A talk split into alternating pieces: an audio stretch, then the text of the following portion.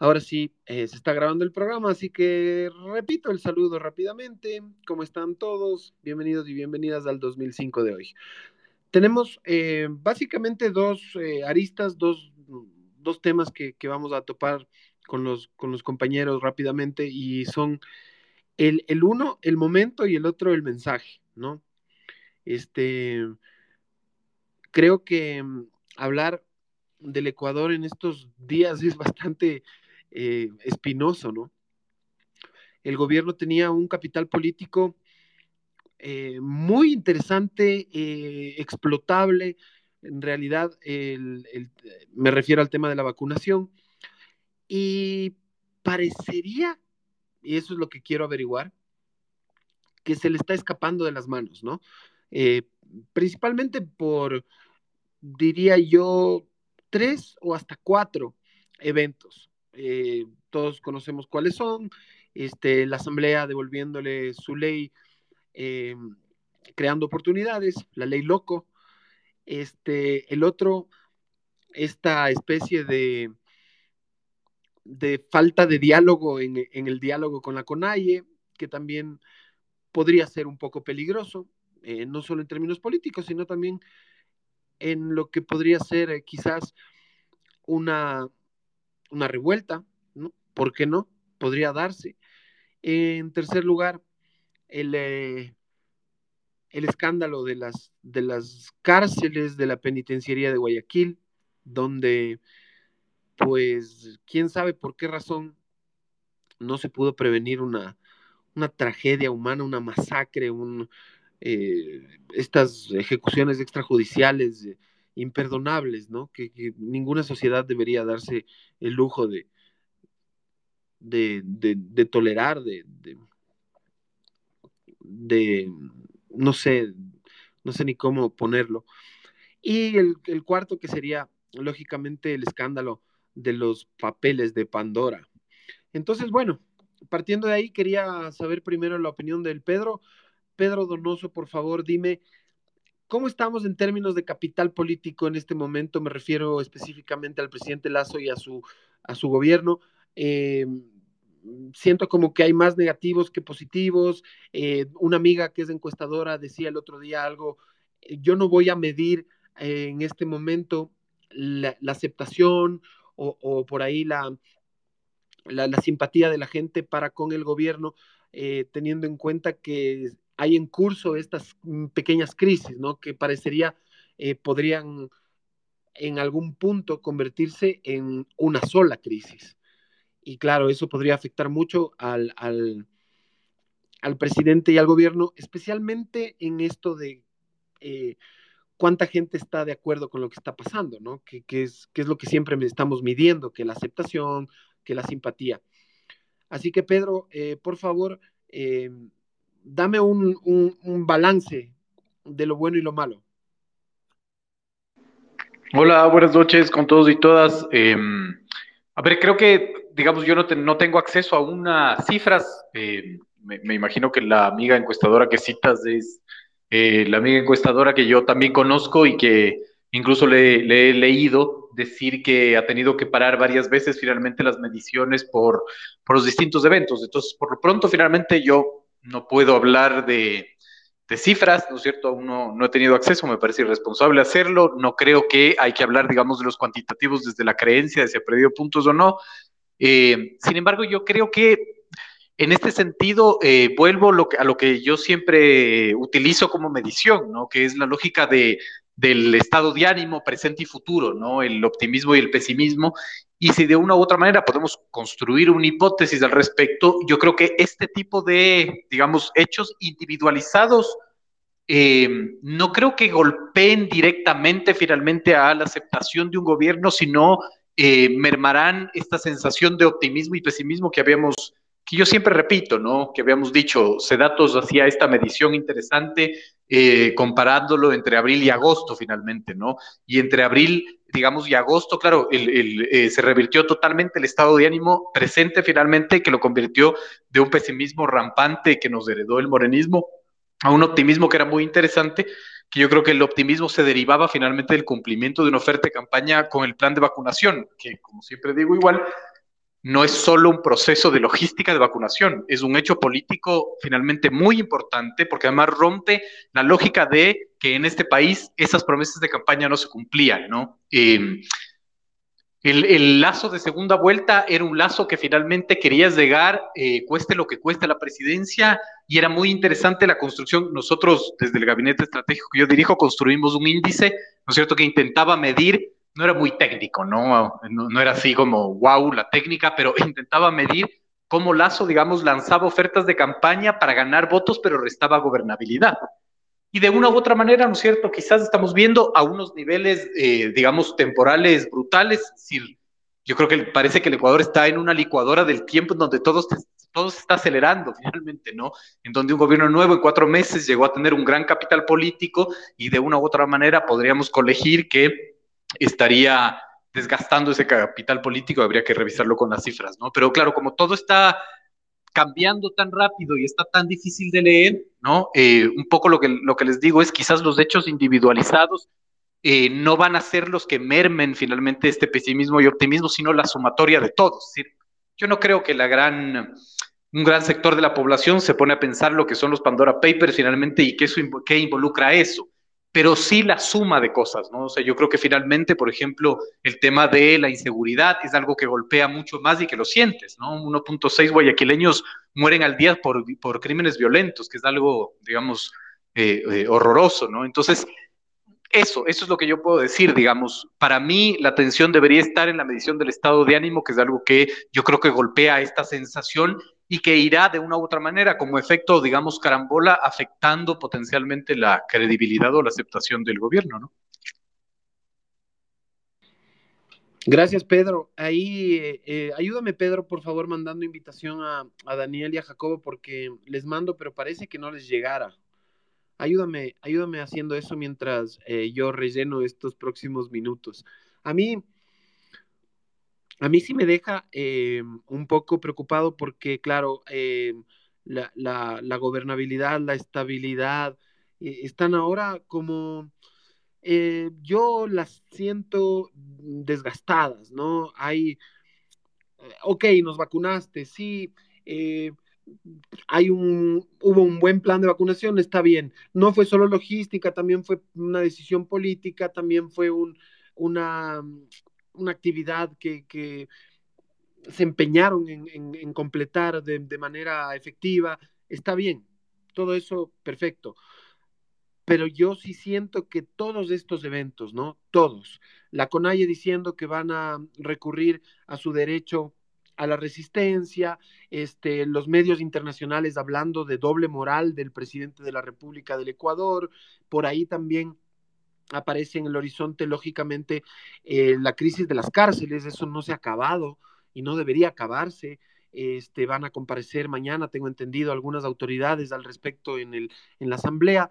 Y, lo otro que había mencionado, eh, que también eh, le afecta al, gobierno central, que ya me olvidé, eran cuatro puntos, pero ya solo puedo enumerar tres. Daniel Montalvo, ¿cómo está el, el, gobierno? ¿Cuál es el estado de salud según tu punto de vista? Hola Quique, hola Pedro, eh, hola Tilín García, esperemos que hoy sí lo logres eh, para conectarte.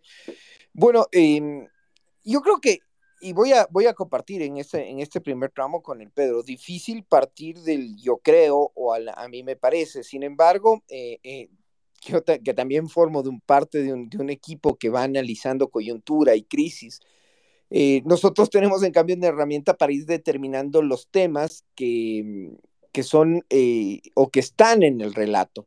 Eh, en ese relato, que ya no es potestad de los medios de comunicación y que también aparece, sobre todo en redes sociales como Twitter, en Facebook, que tiene muchísimas más audiencias que Twitter aquí. Y, y, claro, cada una con sus diferencias, cada uno con sus especificidades, pero hay que ver que si podemos hacer un top 5 de los, de, los temas de, este, de esta gran conversación nacional, ya no aparecen, por ejemplo, los puntos positivos del gobierno. No aparecen. ¿Por qué? Porque en el tema de vacunación, si bien tú tuviste un, éxito, un logro, algo que ha sido destacado, eh, no, has, no, has podido eh, que esto se mantenga entre los temas de conversación top.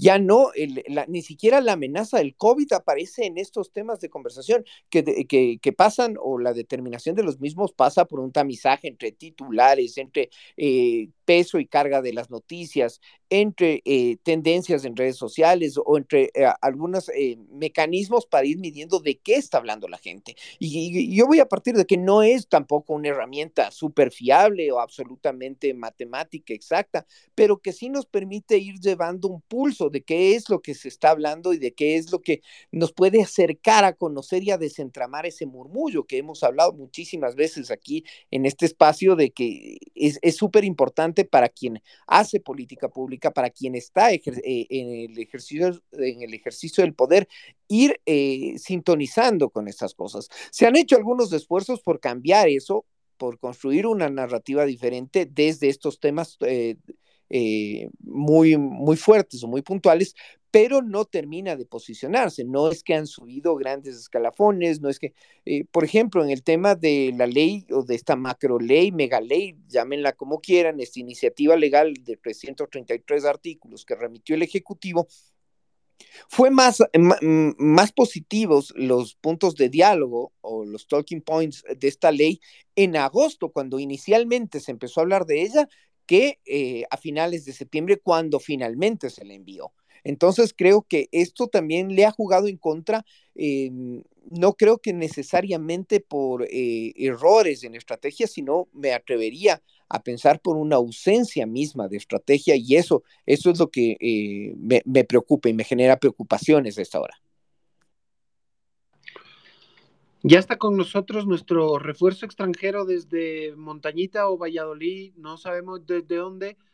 Y pues em, eh, entiendo que me escuchas claro, Jacobo. Eh, te quería consultar sobre lo mismo que, que, a Pedro y a Daniel. ¿Cómo está, ¿Cómo está el gobierno? ¿Cómo lo sientes? ¿De salud? ¿Cómo lo sientes eh, en, la, en el discurso. Eh, primero hablemos más, más de lo político que de, que de los mensajes, quizás para dejar una, una segunda ronda para eso.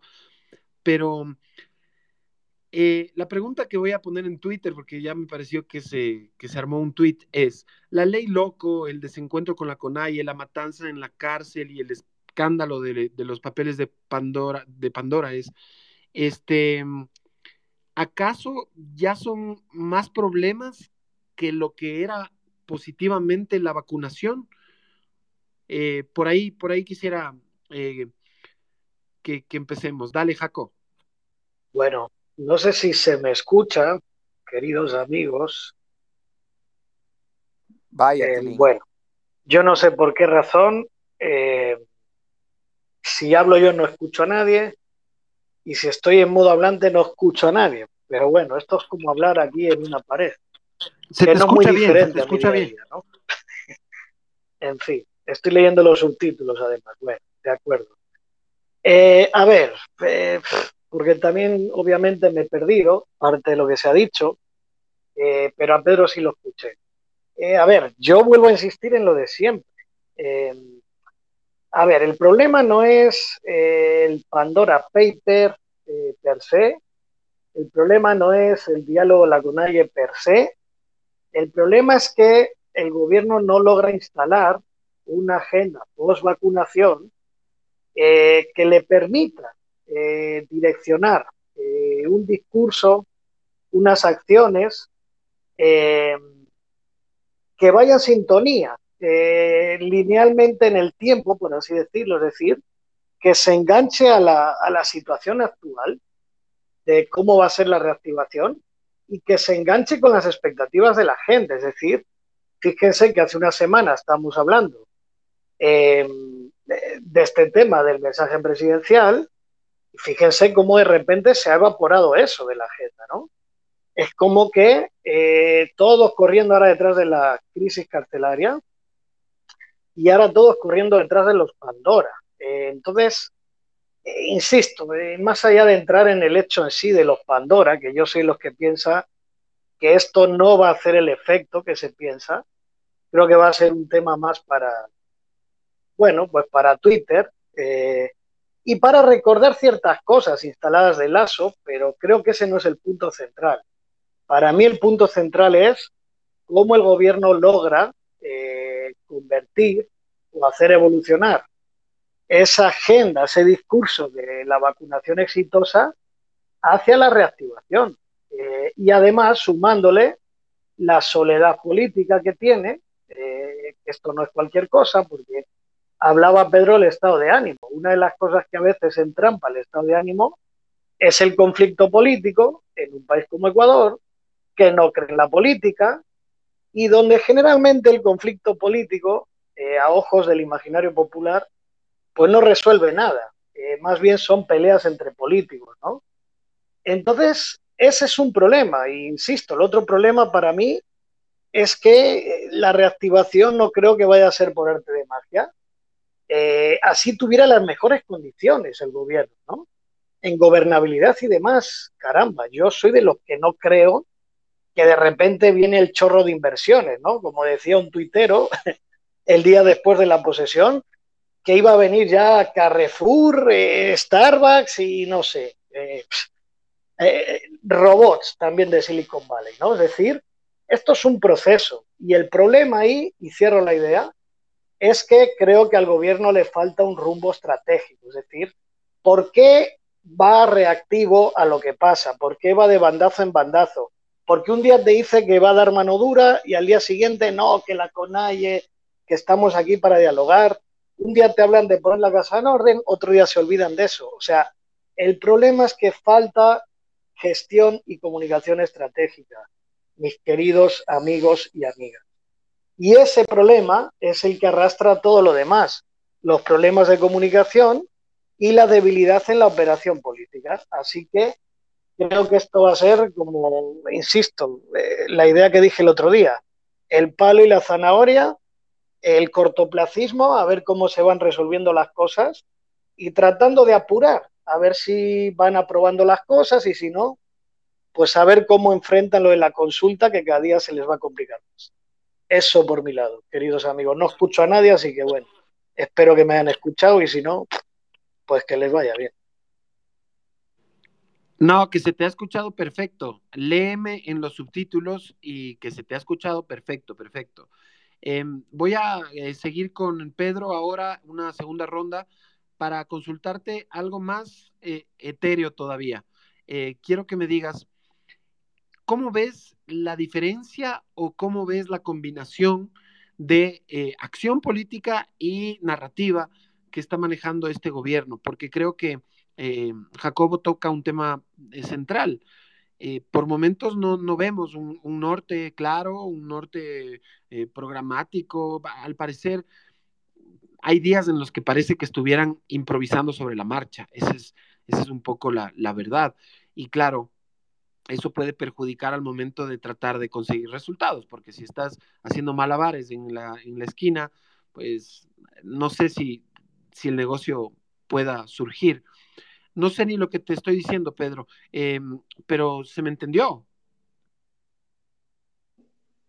Sí, totalmente. Em, a ver, varias reflexiones, ¿no es cierto? La primera es que eh, es, como un lugar común, ¿no es cierto?, el creer que em, la falta de gestión política o de entendimiento se resuelve con comunicación, ¿no? Un poco lo que dijo el, el Jacobo con toda claridad, es decir, si no hay decisión política y no hay rumbo, ¿no es cierto?, es imposible que le culpes a la comunicación porque no hay condumio de qué comunicar. Eh, y yo quiero ir un poco, un poco digamos, atrás eh, de, concordando además con Jacobo, de que no hay agenda estratégica. A mí lo que me sorprende son dos cosas. Eh, lo primero es la incapacidad del gobierno finalmente de crear identidad y concepto. Es decir, yo creí que de una u otra manera, con el poder desde la periferia que tiene el gobierno, con la capacidad de generar debates que tiene el gobierno, no desde el gobierno, sino desde la periferia, es decir, con otros operadores, como generadores de opinión, como medios de comunicación, como gremios finalmente, ¿no es cierto? Me sorprende que no tengan la capacidad de resignificar los conceptos, lo que yo siempre repito, ¿no es cierto? El Ecuador se sigue, sigue jugando el partido de la política en los conceptos heredados del correísmo y Lazo, digamos, el gobierno ha sido incapaz de renovar esos conceptos, de resignificar esos conceptos. Eh, me sorprendió mucho, por ejemplo, escucharle a, Lazo, capaz que, capaz que es un fallido psicológico mío y, le escuché eso y no, no dijo eso, pero yo lo que entendí es que él había dicho que incluso él colaboró con esa investigación de los Pandora Papers. Si sabía que esa investigación se estaba cocinando, ¿Cómo no construyes una resignificación de los conceptos? ¿Cómo no pones en el debate los paraísos fiscales, si son buenos o malos, etcétera, más allá de que estemos de acuerdo o en desacuerdo? Es decir, la incapacidad del gobierno de crear conceptos, porque hay una diferencia fundamental entre comunicar e informar. La gran diferencia es que informas data y hechos y la comunicación crea conceptos. Son cosas distintas. Y el segundo punto que más me llama la atención es que yo siento que el gobierno, eh, y yo creo que todos, la verdad, el gobierno, la oposición, los gremios, los movimientos sociales, etcétera, no entendemos la gravedad de no entender el país que estamos viviendo ahora. ¿Qué quiero decir con esto? Y aquí quiero hacer hincapié en algo que he venido repitiendo. A mí me parece fundamental y la primera acción que, eh, que creo que le faltó al gobierno hacer yo hubiera revivido el censo que se debió haber hecho en el 2020 que se paralizó por la pandemia. ¿Por qué es tan importante esto? Porque necesitamos entender el Ecuador finalmente del 2020 y del 2021, post-COVID, ¿no es cierto? O iniciando la era post-COVID, pero además era de 10 años de después, ¿verdad? Es decir, el último censo se hizo en el 2010, eh, porque el Ecuador no es el mismo. Es decir, ¿cómo cambió geográficamente? ¿Cuál es, digamos, la relación poblacional? ¿Hay más migración ruralidad-urbano? cómo queda finalmente después de las, de, las muertes en exceso, etcétera, etcétera, etcétera. Es decir, cómo es la recomposición, digamos, eh, poblacional de un país, ¿no? Cómo está la migración externa. Entonces, le falta entender al, país que gobierna. Es decir, es muy difícil gobernar un país si no sabes cuál es el país que te estás enfrentando. Y lo segundo que me llamó la atención, más allá de lo cuantitativo que les digo, es el tema de lo cualitativo. Es decir, eh, me sorprende muchísimo que lancen una ley de esa envergadura y no tengan información, ¿verdad?, de cuáles son los mitos que van a nacer de esa entrega de esa ley. Y no hablo de los mitos creados por la oposición, porque es lógico finalmente que tus antagonistas te creen mitos sobre un proyecto que tú envías. Estoy hablando de los mitos que su propia tendencia pudo haber creado o respondido, ¿no? Es decir, varios líderes gremiales se, se, eh, eh, manifestaron su oposición a este proyecto de ley por distintos, digamos, temas. Entonces, me sorprende muchísimo esa ingenuidad de entender que para generar finalmente política necesitas información, necesitas saber el país que te enfrentas, el país que gobiernas desde lo cuantitativo, desde lo cualitativo, y generar esta discusión mucho más conceptual que demuestra que estamos, digamos, viviendo o, estamos viendo a un gobierno carente de identidad política, disputándose, ¿no es cierto?, la política del día a día y no la política de largo plazo, ¿no es cierto? Y con eso siendo presa finalmente de la disputa política que con habilidad empezó a manejarlo bien, porque el momento en que el gobierno o la periferia o sus aliados de la periferia ponen el gran reflector sobre la asamblea y dicen, ahí está la podredumbre de la política, yo sigo con mi política happy face, ¿no es cierto? Mi populismo happy face, no me meto en los problemas políticos, no los resuelvo, eso es de entre políticos, ¿no es cierto? Claro, no tiene el control de lo que le estalla finalmente. Y cuando le estalla algo que tiene que ver con la gestión de la política propia, cárceles, inseguridad, eh, eh, Pandora Papers, etcétera, claro, se ve la necesidad de apagar incendios. Y cuando tú desde la gobernanza te dedicas más a apagar incendios que a gobernar, tienes un problema. Claro, yo, yo siento como que no hay, no hay una armonía entre lo que se hace y lo que se dice, y a veces incluso lo que se hace parecería ser como un tantito violento, ¿no? Me voy a referir a un ejemplo en particular para darle la palabra al Daniel. El mismo día que Guillermo Lazo va a la Asamblea a dejar su ley de creación de oportunidades, ese mismo día, este, un asambleísta, uno de los que llegaron al final a la repartición de curules, me refiero a, Fernando Villavicencio, él, presenta estas glosas contra tantos asambleístas como fue posible obtener. Entonces, y, sucede casi a la misma hora. Entonces, yo, yo después me doy cuenta la, la coincidencia, ¿no? Y digo, aquí no hay ninguna coincidencia. Me, me, parecería incluso como que los están presionando. Y, y luego también hay otra contradicción que me salta eh, inmediatamente y que me hace sangrar un poco los ojos, que es eh, cuando Guadalupe Llori agradece al presidente por haber colaborado con la llegada de los compañeros de Pachacútica a manejar la Asamblea Nacional y, Guillermo Lazo, eh, pues también le, correspondió en esos en esos eh, halagos, ¿no? Eh, estaban en una relación muy digamos, este, armoniosa, ¿no? Y, y, claro, hoy en día ya vemos que no, que Guadalupe Llori parece ser un objetivo. Están tras de ella, le sacan escándalos, le sacan facturas, le sacan todo lo que le encuentran. Ahora ya le están sacando hasta cosas antiguas, de cuando fue prefecta. Entonces ahí también veo una, una contradicción, ¿no? O sea, quieren la cabeza de Guadalupe Llori a como de lugar, pero ellos también fueron cómplices de que Guadalupe Llori esté a la cabeza de la asamblea.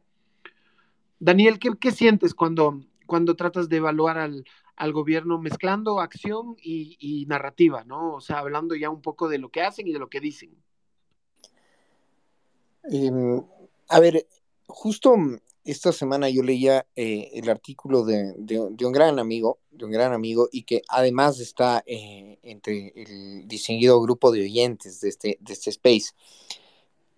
Y él, y él hacía una reflexión súper interesante, y es que después de, esa luna de miel que, que, que logra el gobierno con ese pico de popularidad que fue medido, que fue ponderado, que fue titulares y que poco más y te salía hasta en las facturas del supermercado la popularidad del gobierno, te lo recordaban. Eh, fue fue una, una época en la que el gobierno fue abriendo varios frentes sin ponerles la cara.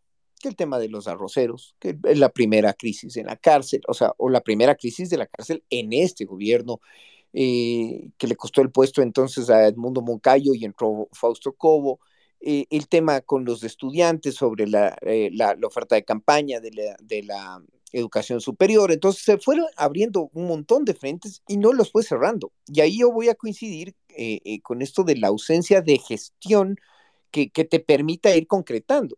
Por ejemplo, en las mesas de diálogo con los transportistas, que fue uno de los primeros frentes políticos, todavía no tiene resoluciones, todavía no a, a, arriba. Entonces es como que el mecanismo solo te está sirviendo para quemar tiempo y dirán, bueno, sí, esa es parte de la historia de la, de, de, de, la política ecuatoriana. Las mesas de diálogo nunca han servido para nada. No, no es verdad. Sí han habido procesos de diálogo en los que se ha arribado a, a, a soluciones sin necesidad de que haya un conflicto social. Pero eh, ya cuando traspolamos esto a una realidad, eh, a, una, relación entre poderes, te encuentras que le pasó exactamente lo mismo. Hiciste una mayoría muy chévere, muy bacana, con tal eh, que, que, que logró posesionar a autoridades, logró establecer una agenda del legislativo un mes antes de lo que la ley le manda a la Asamblea. Entonces, todas esas cosas eran como hitos y, y cosas que fueron, que iban funcionando bien, y en junio empieza a romperse todo esto, empieza a descalabrarse por la necesidad o porque te das cuenta de que te había subido en el carro y que todo el mundo estaba sentado en un puesto diferente del que le tocaba, o que todo el mundo estaba parado en el escenario y todo el mundo estaba con un papel que no era para el que había estudiado. Entonces, querer recomponer la escena o toda la obra de teatro eh, ya con las cosas dadas va a ser más de un dolor de cabeza. Y el problema es que ni siquiera el director o quien tendría que fungir de director de esta gran escena eh, tiene claro los papeles de quién. Ni siquiera el papel propio. Y aquí surgen eh, problemas. Yo sé que no les gusta hablar de coyuntura necesariamente, sino ir haciendo análisis, pero por ejemplo, el tema del presupuesto y que haya una eh, diversidad de criterios dentro del mismo Ejecutivo del por qué no se respondieron las observaciones que le planteó la Asamblea a esta herramienta de, de, finanza pública y por qué no se cumplieron los plazos y que unos le dan una lectura y, y citan una norma recontra rebuscada en el código administrativo para decir que ellos se creen que todavía están en el plazo, te da cuenta de que no sabes en realidad a qué te subiste o la partitura está cambiada y tú quieres tocar algo y no tienes las notas al frente. Entonces, más allá del escenario apocalíptico, yo, yo trataría de entender que, que, citando, parafraseando al Pedro, aquí las cosas no están en su lugar y hoy más que nunca están en su lugar, mi querido que por eso la ausencia de gestión. Es decir, yo siento como si a ratos eh, este gobierno quisiera por ahí, eh, por ejemplo, eh, promover la reactivación, ¿no? Y para eso generaron esta ley de creación de oportunidades. Y, y hay personas que creen, y con, con, toda razón, ¿no? Con todo derecho, de que, de que podría ser una salida y, piensan que ese otro código laboral, que, que, al final iba a ser un código laboral paralelo, este, iba a generar empleos y, y claro, les rechazan la ley y después este, empieza el malestar de los pueblos y nacionalidades y llegan a, a hablar con el presidente en, en Carondelet y resulta que a la salida ya están haciendo una marcha y yéndose al parque para decidir si, si se levantan o no y, que van a, recurrir a su derecho a la resistencia, como había dicho antes.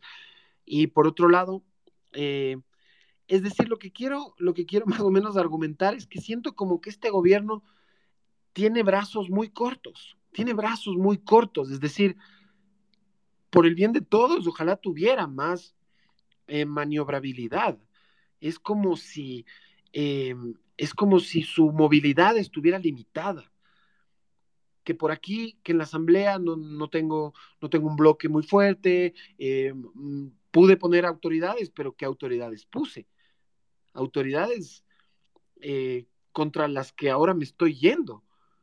Y, por acá tengo protestas así como en potencia, y el lío de las cárceles, que no puede ser más eh, desastroso y que también fue un escándalo que se, que se habló en todos los medios en el exterior, y qué decir de los papeles de Pandora, ahora que podrían terminar hasta con la destitución del presidente según según algunos entendidos en la materia, ¿no? Que podría haber perjurio, que podría eh, por ahí demostrarse que no, no hubo transparencia al momento de la declaración y por ahí testaferrismo, etcétera, no sé.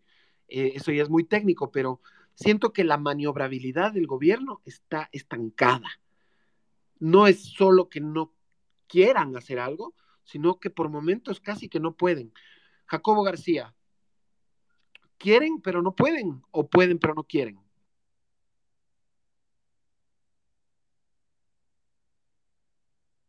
Bueno, ahí vamos, se oye, ¿no?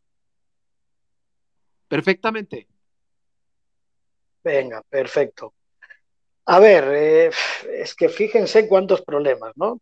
Primer problema, yo ponía el otro día en un tweet, en este país yo no entiendo por qué tenemos la costumbre de que hay una absoluta discontinuidad entre las campañas electorales y el rumbo de gobierno que viene después. O sea, se ven como dos momentos absolutamente diferentes, como si no importara tanto eh, tener un hilo conductor, una consistencia, eh, como si no importara, ¿no? Eh, finalmente cumplir las promesas. Entonces, ¿por qué me refiero a esto? Porque fíjense cómo le guarda el encuentro. Bueno, es como que se lo encontraron ahí y dijeron, bueno, vamos a aprovecharlo, ¿no? Ya que está construido y no fue bien. Pero ¿cuál es el condumio de eso? O sea, te sirve un poco en los primeros destellazos de gobierno, ¿no? Pero ¿dónde está? Ahora le guardo el encuentro. Cuando tienes una crisis carcelaria tremenda y lo que estás diciendo ahí es que no te va a temblar el pulso, cuando con la CONAI estás una de cal y otra de arena, un día les haces guiños, otro día les dices que vas a ser implacable, ¿dónde está el encuentro cuando te estás enfrentando contra toda la asamblea? O sea, aquí está el primer problema, colegas. Eh, el segundo problema, que no han investigado la sociedad. Yo estoy totalmente de acuerdo. Hay una frase por ahí de Gramsci, ¿verdad? Que lo viejo muere, lo nuevo tarda en aparecer, y en esos claroscuros aparecen los monstruos. Y estos son los monstruos que están devorando, nos devoran como sociedad y devoran al gobierno. Acuérdense hace un año hablando aquí eh, en nuestros programas, las múltiples crisis que tenemos como país, por Dios. O sea, ¿cómo podemos vivir como si no hubiera esas crisis? Entonces, claro, la vacunación les permitió enfocar la agenda y la gestión. Y era un hecho encadenado, mecánico, lineal, que había que centrarse en la vacunación para reactivarse. Bacán, ahí se lo compraron todo. Pero ya no. ¿Cuál es la reactivación? ¿Cómo vamos a afrontar los múltiples problemas que tiene este país y que le van a estallar en la cara? Y qué paradójico, decía yo el otro día, que mientras tratan de dinamitar a la Asamblea, no dicen nada del señor Moreno y esa excelente gestión de cuatro años que muestra un país descompuesto, desinstitucionalizado y que le va a salpicar día tras día. Entonces, eh, creo que hay discontinuidad de la campaña, creo que no hay comprensión de la sociedad y creo que no hay un rumbo estratégico. No sé si por la ideología misma de ellos, por la falta de experiencia en la administración de lo público, eh, o no sé, o por la falta también en comunicación, pero yo insisto, yo estoy de acuerdo con Pedro, lo primero es la gestión, el rumbo, la estrategia, y después es la comunicación. Y fíjense, eh, es inevitable eh, mencionar a la época de Correa, porque claro, al tener un plan de desarrollo, al tener una ideología de desarrollismo, ¿no? Donde la planificación importa, donde hay un plan de desarrollo, donde el Estado tiene un rol central, pues mal o bien esto te permite orientar eh, la agenda, la acción, la política, la gestión, y esto te permite, y el correísmo lo hizo muy bien, tenía una narrativa muy clara, muy simplificada, para llevar a cabo esto. ¿Quiénes eran los adversarios? Eh, ¿Cuál es el fin de todo esto? Etcétera, etcétera. Así que mis queridos amigos y amigas, para la época que vivíamos ahora, la experiencia nos decía que había que unirse, que había que crear un pacto de verdad, no los pactos que nos venden, para crear un mínimo de instituciones, de Estado, que nos permitan salir de este estado de posguerra. Pero parece ser que han elegido la vía no. Somos bacanes, nos enfrentamos contra todos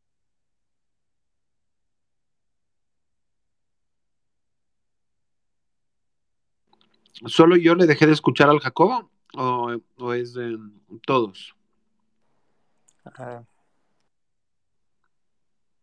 Sí, ¿no? ¿no? No se le escuchó el, final, pero, pero íbamos muy bien. Bueno, espero que tengas paciencia para esperarnos para una, una aparición más. Em, hasta tanto creo que le voy a dar la palabra al Pedro para el cierre. Eh, una vueltita y nos vamos. Solo quiero una lectura de, del futuro, pero ¿a qué me refiero? Eh, quiero imaginar el War Room, el cuarto de guerra de Lazo, eh, las personas que están ahí con él, los que le escriben los discursos, etcétera, los que le manejan la comunicación. Y quiero saber, Pedro, ¿qué sugerirías tú para un poco cambiar de rumbo esta eh, manera de gobernar, esta, porque no, no creo que está siendo muy efectiva. Como tú mismo señalaste y me pareció clave, ¿no? Si Guillermo Lazo colaboró en la, en la investigación de los Pandora Papers, ¿por qué dejó que la narrativa lo atropelle en lugar de él agarrarle por los cuernos, ¿no? Entonces ahí, ahí parecería como que sí hay un gran tropiezo. Pero ¿cómo cambiar de rumbo, Pedro? ¿Qué, qué, harías tú? ¿Qué harías tú si estuvieras a cargo de ese war room? ¿Qué, ¿Qué les dirías tú que hay que hacer? Eso quiero oír, Pedro, por favor, compláceme antes de que te vayas a quién sabe hacer qué. A lavar platos, tengo una pila de platos que no he lavado toda la semana. Em, creo que es, o sea, no, yo, me cuesta mucho el decir yo haría esto o yo haría esto otro, ¿no? Em, digamos, yo creo que hay tres elementos que no veo finalmente en la dinámica de la construcción de conceptos y de identidad, como decía, ¿no? Eh, el primero era la información que dije, es decir, sin entender al, país que estás gobernando es muy difícil gobernarlo, entenderlo cualitativamente y cuantitativamente, no entiendes finalmente cuál es el mapa. Yo no entiendo el mapa poblacional, es decir, no, no entiendo cómo finalmente desde el 2010 acá cambió ese escenario poblacional, cómo el COVID cambió el escenario poblacional, etcétera, y lo cualitativo que me parece que es fundamental. El segundo es la metodología. Hoy en una entrevista que me hacían, eh, el, entrevistador me decía, crees que hay método o no hay método, porque finalmente muchas veces uno cree que la política es la acción en el día a día y no es así. Es decir, la política es la ciencia que más necesita metodología. Una metodología para leer el contexto, una metodología para la toma de decisiones, una metodología para enfrentar escenarios, ¿no? Em, yo ponía esto en un tuit igual. Eh, la única opción en una crisis em, eh, es la acción. Es decir, no puedes tú sentarte a esperar eh, a ver cómo desencadena una crisis cuando tú eres el propio protagonista, porque le das posibilidad al resto de construir relatos imaginarios y acciones, ¿no? Entonces creo que tampoco hay una metodología de lectura política, de acción política, y el tercer punto son los actores, ¿no? Eh, y en ese sentido es súper interesante, digamos, la composición del, gobierno de Lazo en la lógica política, ¿no? Yo a veces me imagino a Lazo finalmente en su oficina, ¿no es cierto?, en el despacho presidencial, secuestrado en un lado finalmente por sus pares eh, ideológicos que son altamente técnicos, ¿verdad?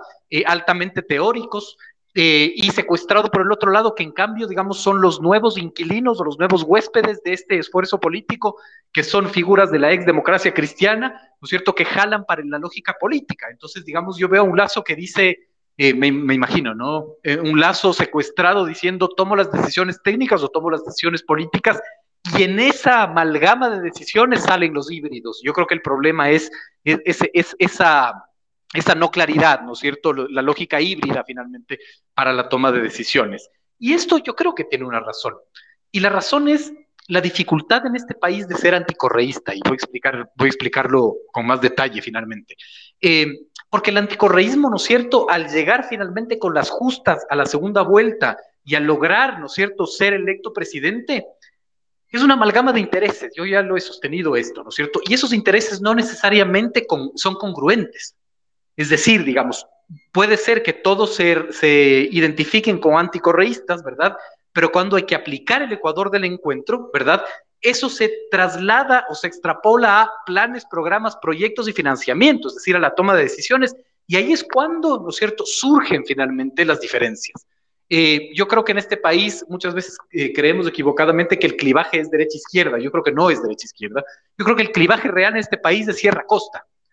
Porque dentro, digamos, de esa lógica, ¿no es cierto? Hay también microclivajes dentro de la lógica de la sierra, exportadores, importadores, eh, productores, digamos, eh, eh, grandes, pequeños, lo que sea, ¿no? Entonces, ese también es un problema. El momento en que intentas, ¿no es cierto?, en un corral reunir finalmente el anticorreísmo que es tan diverso y tan variopinto. Pero el momento en que tienes el poder y tienes que tomar decisiones, ahí es cuando se cae finalmente la capacidad de tomar decisiones desde o lo político o lo técnico y nacen estos híbridos que te provocan, ¿no es cierto?, quizás este tipo de, tropezones, ¿no? Entonces, en resumen, no me atrevería a decir que es lo que hay que hacer. Lo único que diría es que creo que es importantísimo, digamos, estos tres elementos, ¿no es cierto? Información, metodología y actores. Y claro, porque el capital eh, electoral del el presidente de la República en las últimas elecciones estuvo compuesto, todos sabemos, por una parte que sí creía en él y que quería votar por él, pero una parte también importante era solamente gente que ya no quería saber nada de Correa y de Arauz y del correísmo. Y claro, esa parte, esa facción de los votantes de Lazo, creo que son mucho más susceptibles a, a perder. Lógicamente, ¿no? Eso estoy diciendo una obviedad, pero, pero sí, eh, sí suena que estoy aportando en algo. Y siento que esa parte de, la, votación de Lazo, que es más susceptible a perderse, se está empezando como un poquito a, agachar y a poner la, cintura de lado, ¿no? A, una especie de baile. Creo que, creo que sí está empezando a pasar eso y lo veremos próximamente en estas encuestas de aprobación, en estas encuestas. Creo que es prácticamente inevitable que haya una pérdida de, de, simpatía por parte del, ecuatoriano, pero, pero claro, el tema es que, qué tan alarmante va a ser. Sedatos habló de 70 puntos, por ahí creo que otras encuestadoras hablaban de 60, 60 y algo, y estaba bien, ¿no? Esos números son envidiables, cualquiera quisiera tener esos números. Pero con todos estos problemas, los vuelvo a repetir, la ley loco que se tropezó en la asamblea, la CONAIE y, ese diálogo que a la final no, sé si es tan diálogo, eh, las cárceles donde parece que fueran campos de batalla y claro, finalmente el escándalo de, de los periodistas internacionales, conocido como los Pandora Papers. Entonces, todos estos elementos me parece que van a conspirar para quitar de la, de la gente que todavía cree en el gobierno, que es bastante, una parte que es la parte sensible, esta parte que votó por ellos para no votar por los otros. Daniel Montalvo, ¿qué pasa en el eh, tablero electoral a estas alturas del 2021 en el Ecuador? Híjole, ya a estas horas yo guardo el tarot, ya no lo suelo tener, pero eh, a mano. Yo, yo más bien me, me, gustaría centrar la lectura. ya, hemos hablado de los frentes abiertos, de los, de, los posibles detractores, del mapa que hablaba eh, eh, el Pedro o el Jacobo, no, no me acuerdo cuál de los dos, pero mencionaba establecer un mapa, ver la influencia política, las posiciones sobre los distintos frentes de cada uno de estos actores.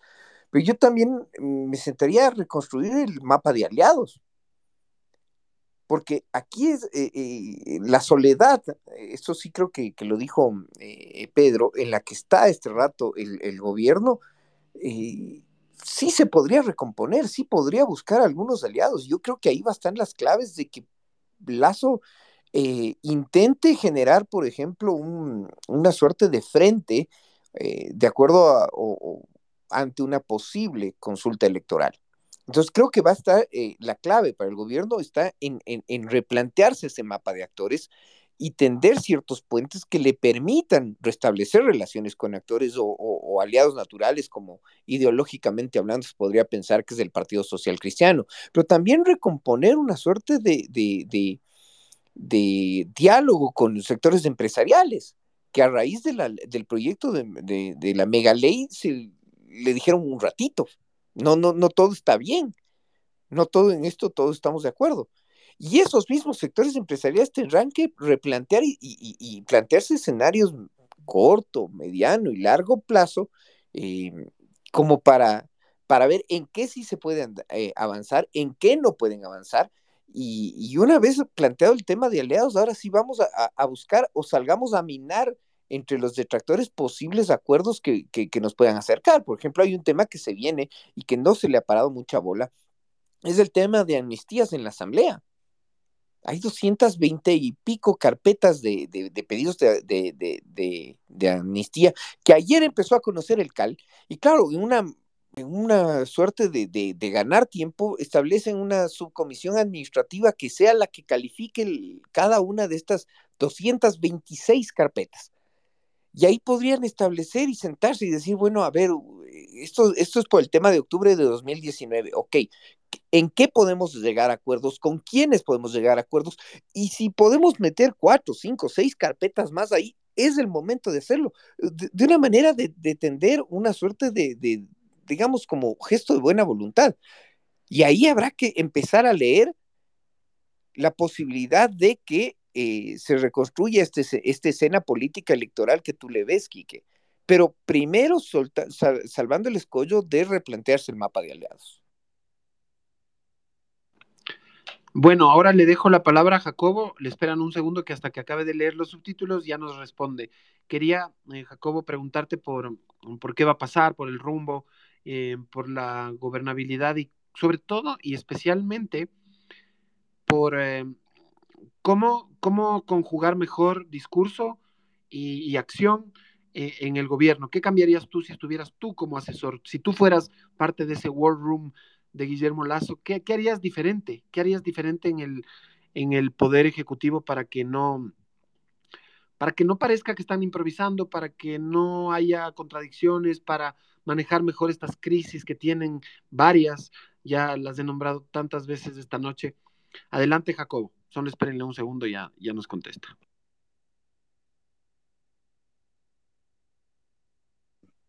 A ver, sí se oye, ¿verdad? Perfecto. Sí, ya, perfecto. A ver, amigos y amigas, recapitulando, eh, ¿qué hacer? Bueno, yo ponía hoy un hilo en Twitter sobre la investigación para las campañas electorales. Eh, quiten campañas electorales y pongan gestión de gobierno, ¿no? Eh, me sirve igual. Y ese diagrama es pues una especie de, nuevo testamento eh, que cualquier gobierno o cualquier candidato tiene que pegárselo en la pared, es decir, hay que investigar, hay que analizar. Yo vuelvo a insistir, yo creo que estamos en una sociedad, uso la frase otra vez de Gramsci, ¿no? lo viejo muere, lo nuevo tarda en aparecer y, en ese interregno salen los claroscuros. Creo que estamos en una sociedad que por un lado quiere avanzar, es optimista por las vacunas, eh, quiere ver un futuro mejor. Y ojo, que aquí hay una equivocación, me parece a mí, de la gente que ya le quiere enterrar al aso que le está enterrando. eh, creo que no se dan cuenta que la gente, hasta por resiliencia y por optimismo, quieren seguir dándole el chance a Lasso, es decir, e incluso por la gente que votó por él. Eh, no es que a los tres meses eh, se va a deshacer de eso para irnos al vacío. y aquí hay que diferenciarlo muy bien de 2019, colegas. En 2019 veníamos de arriba a abajo. y en ese arriba a abajo es cuando salta el agravio y la gente toma conciencia para defender unos derechos. Recuerden que cuatro años de Moreno, el COVID y otras cosas nos hunden, nos retroceden diez años y la gente quiere subir, no bajar. Entonces, no creo que sea el momento de octubre, no creo que el gobierno esté acabado, como por ahí quieren ya plantear algunos. Eh, creo que todavía tiene un chance de marcar agenda, acción y discurso. El problema está ahí, que no lo tienen, no tienen estrategia. Eh, una vez yo decía, o sea, el Ecuador del orden me parecería una segunda fase o estadio muy inteligente porque esto les da tiempo para la reactivación.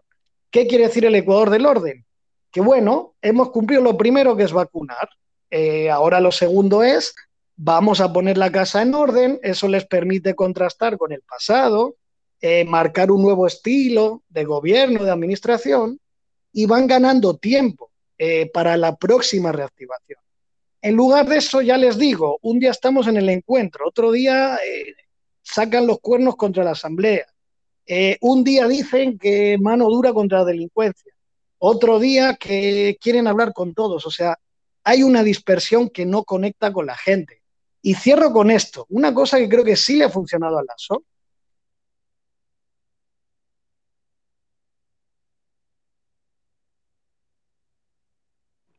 Jacobo, te perdiste en el, en el tiempo. Eh, una cosa que sí le ha funcionado a Lazo, dijiste lo último.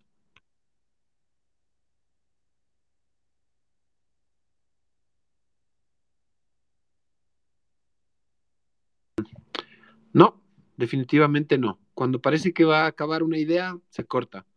Está muy bueno esto, ¿eh? Cuando, cuando nos iba a decir que sí le ha funcionado al presidente Lazo, justo se le cayó el internet.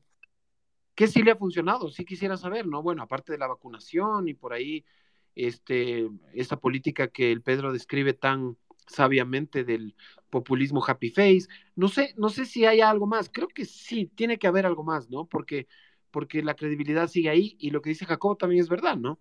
Habrá gente que no quiera dejar de, creer en él el ablandamiento de piernas de la Asamblea también le ha funcionado. El, darle, darle palo y, ablandarle y, chuta, ponerle una situación delicada a la Asamblea, no digo sometida, no digo ya una Asamblea para el descabello, no, no, pero una Asamblea complicada sí le ha funcionado también. Eh, a ver, aquí está diciendo algo Jacobo, se los voy a pasar. Bueno, algo es algo. A ver, pero, pero dime que sí le ha funcionado a Lazo.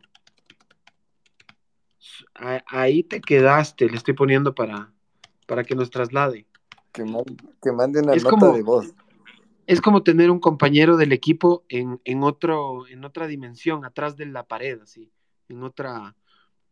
Es, otra dimensión del teletrabajo, o sea, ya no solo que, hace desde su casa, sino que te, le pone a hacer a ti. Ajá, tengo yo que, transferir la información hacia acá. Bueno, bueno, eh, básicamente es eso. Gracias a todos por haber escuchado, por haber estado.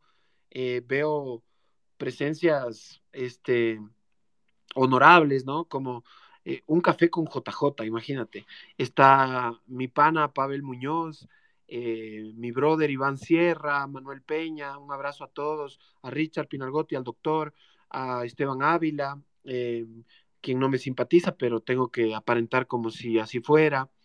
Y bueno, a Javier Burbano, muchas personas que muy queridas que conozco y que, y que nos, nos honran con su presencia. Gracias a todos. Y bueno, eso sería, ¿no? Nos volvemos a encontrar el otro martes. Gracias por compartir este programa con, con sus conocidos. Y y no sé, la, reflexión que yo quiero dejar es solamente que me preocupa el futuro y espero que al gobierno también. Porque, mm, porque sí, esperábamos que nos vacunen, ok, tenemos una tasa de vacunación muy alta, dentro de la región de las más altas, y eso es difícil de, no ver. Ahora, leo un mensaje de Twitter, ¿ya? Porque me parece que, que viene al caso. Yo pongo un tweet que dice, el tropiezo de la ley loco, el desencuentro con la CONAI, la matanza en la cárcel, los papeles de Pandora, son ahora para el gobierno más negativos que el positivo que fue el plan de vacunación exitoso. Hago una pregunta, analizo con hechos y por ahí alguien pone. Este país está condenado al fracaso desde que sus ciudadanos esperan el fracaso de los que no son parte de su grupo. Yo personalmente quisiera que el gobierno de Guillermo Lazo sea el mejor de la historia. Y claro, vacunándonos ha hecho un montón. Y yo no lo digo eh, ya solamente por decirlo, ¿no? Como, ah, sí, nos vacunó, perfecto. Ni siquiera voy a decir era su obligación y tampoco voy a decir eh, por eso se merece 14 años de gobierno. No, pero, pero alguien muy cercano me hizo caer en cuenta de que la vacunación nos sacó nos sacó de un ostracismo, pero completamente incómodo en el que estábamos, ¿no?